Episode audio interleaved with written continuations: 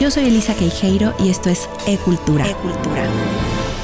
Este podcast llega a ti gracias a la presencia de Chocolate Abuelita en todas nuestras tradiciones. Los Reyes Magos llegaron de Oriente. Se acerca el 6 de enero y los niños buscan en el cielo tres estrellas alineadas. En la ilusión infantil que se acomoda en el corazón, parecen moverse. Se acercan, traen regalos, como hace miles de años. En la Biblia es Mateo el que nos narra la historia de los magos, que siguiendo las señales del cielo llegaron a la tierra de Israel buscando al niño que sería rey, rey de los judíos. Pero traería un mensaje para el mundo entero. Por eso ellos, desde tierras lejanas y creencias distintas, venían a honrarlo. A este hecho y su recordación, la Iglesia Católica tiempo después lo llamará la Epifanía palabra que desde su raíz griega significa literal aparición o manifestación. Y había tres diferentes epifanías relacionadas a la vida de Jesús. Esta, la epifanía ante los magos de Oriente como una manifestación para los paganos. La epifanía del bautismo del Señor, manifestación para los judíos. Y por último, la epifanía de las bodas de Caná, que era una manifestación a sus discípulos. Esta festividad es probablemente la más antigua de las fiestas que celebraban los primeros cristianos junto con la Santa Pascua. Su festejo comenzó en las comunidades de Oriente, llegando a Occidente cerca del siglo IV. Otro dato interesante es que se conmemoraban las tres Epifanías juntas, pero pronto las dos últimas cedieron su relevancia frente a la atractiva historia de los reyes, que se asienta con toda su fuerza y encanto en la Edad Media. Sin embargo, como muchas de las tradiciones que festejamos, que tienen su partida en un hecho histórico o en este caso bíblico, su origen, en un principio, era mucho más sencillo y contamos en realidad con poca información concreta sobre estos magníficos personajes. Pero los creyentes y la iglesia misma fueron creando creencias y sazones hasta llegar a un siglo XXI donde lo que se recuerda este 6 de enero es a tres reyes magos de Oriente de distintas edades y razas que regresan desde tiempos y espacios ancestrales para traer regalos a los niños que ansiosos esperan su llegada.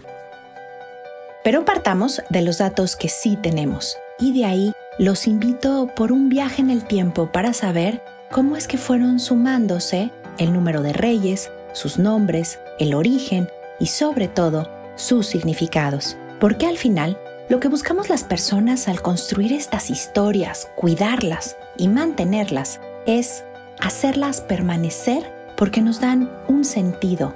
Así, reconstruyendo los hechos, como les comentaba, es Mateo en su Evangelio, en el capítulo 2 de los versículos 1 al 12, donde se narra lo siguiente. Cuando Jesús nació en Belén de Judea en los días del rey Herodes, vinieron del oriente a Jerusalén unos magos, diciendo, ¿Dónde está el rey de los judíos que ha nacido? Porque su estrella hemos visto en el oriente y venimos a adorarle. Oyendo esto, el rey Herodes se turbó y toda Jerusalén con él. Y convocados todos los principales sacerdotes y los escribas del pueblo, les preguntó dónde había de nacer el Cristo. Ellos dijeron, en Belén de Judea, porque así está escrito por el profeta. Y tú, Belén de la tierra de Judá, no eres la más pequeña entre los príncipes de Judá, porque de ti saldrá un guiador, que aparecerá a mi pueblo. Entonces Herodes, llamando en secreto a los magos, indagó de ellos diligentemente el tiempo de la aparición de la estrella, y enviándolos a Belén, dijo, Id allá y averiguad con diligencia acerca del niño, y cuando le halléis, hacedmelo saber, para que yo también vaya y le adore. Ellos, habiendo oído al rey, se fueron. Y he aquí la estrella que habían visto en el oriente iba delante de ellos, hasta que llegando, se detuvo sobre donde estaba el niño. Y al ver la estrella, se regocijaron con muy grande gozo y al entrar en la casa vieron al niño con su madre María y postrándose, lo adoraron y abriendo sus tesoros le ofrecieron presentes, oro, incienso y mirra. Pero siendo avisados por revelación en sueños que no volviesen a Herodes, regresaron a su tierra por otro camino. Así termina este pasaje de la Biblia. Y lo que sabemos por este texto es que los personajes que llegan a la tierra gobernada por Herodes eran 1. Magos, 2. que venían de Oriente guiados por una estrella, 3. que sabían de la llegada de un nuevo rey, y al encontrarlo, lo adoraron y le ofrendaron tres regalos muy específicos, oro, incienso y mirra. La verdad es que no sabemos sus nombres, no se dice que sean reyes y tampoco se especifica que fueran tres o cuándo llegaron. Así es que empecemos por partes, para comprender lo que se fue intuyendo y dando entonces por hecho a lo largo de la historia. En el mundo antiguo, los magos, o mejor nombrados magoi, no eran hechiceros que hicieran trucos de adivinación. Por el contrario, sino que así se les nombraba a los hombres sabios, estudiosos y conocedores sobre todo del mundo de la astronomía y la astrología, lectores de las estrellas y sus significados. Eran los babilonios los que estaban a la cabeza de estas ciencias ocultas, y de hecho muchos de estos magoi trabajaban para Nerón y el mismo Herodes. Entonces, lo primero que coincide y comprendemos es que estos personajes sabían de los sucesos importantes por la lectura de los astros, que sí venían de Oriente, porque era donde se dominaban estos conocimientos, además de que Mateo lo dice claramente en su Evangelio. Pero, ¿de qué estrella hablamos? ¿O qué sucesos leyeron en los astros?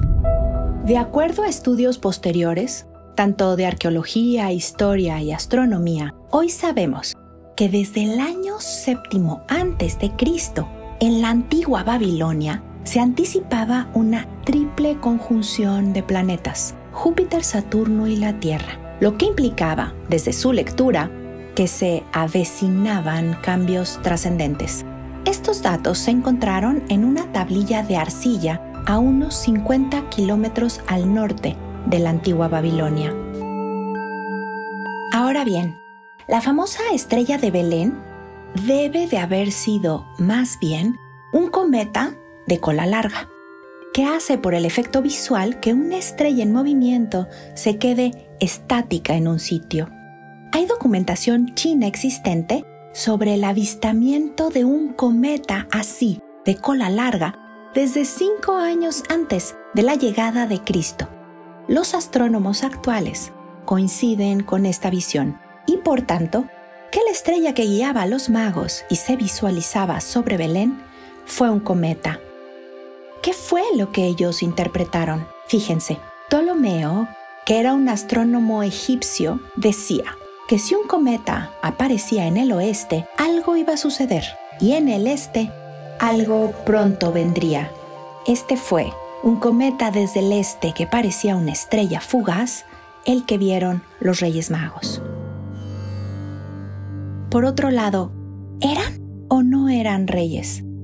¿Cómo sabemos su número y sus nombres? Las deducciones son las siguientes. Primero que nada, deben de haber sido personajes muy ricos, ya que los hombres dedicados a la astronomía y ciencia de aquel tiempo eran respetados y muy bien recompensados. Segundo, los regalos que ofrecieron al pequeño niño Jesús y su madre solamente eran costosos, únicos y cargados de significados. El oro le fue entregado por ser considerado el rey de reyes, ya que este presente era regio y se destinaba solamente a monarcas y altos dignatarios. En el relato, Mateo plasma que los magos preguntaron directamente por el rey de los judíos. Por su parte, el incienso es el resultado de la suma de resinas aromáticas, tanto vegetales como de aceites esenciales, y se utilizaba desde entonces en los rituales espirituales, ya que tanto las divinidades como los sacerdotes se les rendía culto quemando incienso y para los sacrificios del templo. Por su parte, la mirra se trata de una resina que se segrega desde la comifora mirra, un árbol que crece al noreste de África, en Arabia y Turquía. La mirra es aromática y contiene varias propiedades medicinales, aunque también se utilizaba tradicionalmente como especia para la elaboración del aceite santo para la unción, es decir, tanto perfumes y ungüentos que se untaban a las vendas para embalsamar a los muertos. En tiempos posteriores a estos regalos, la iglesia le va a sumar significados religiosos. Por ejemplo, que el oro también simboliza la pureza, ya que no se altera ni se corrompe. El incienso era la ampliación de una nueva conciencia, la purificación que va más allá de los apetitos cotidianos, y que la mirra era la anticipación de la dualidad de Jesús como Hijo de Dios, divinidad, pero hecho hombre que moriría. Un dato curioso, según el Evangelio de Marco 15:23, también se le ofreció a Jesús como bebida cuando estaba en la cruz, pero no lo tomó. Así, a los Magoi se les consideró reyes más que por ser gobernantes de un reino, por lo valiosos y lo específicos que fueron los regalos que llevaron a Jesús. Pero, adicionalmente, porque la peregrinación que ellos debieron de hacer desde las lejanas tierras de Oriente hasta Belén era larga y muy costosa. No cualquiera podía hacerlo.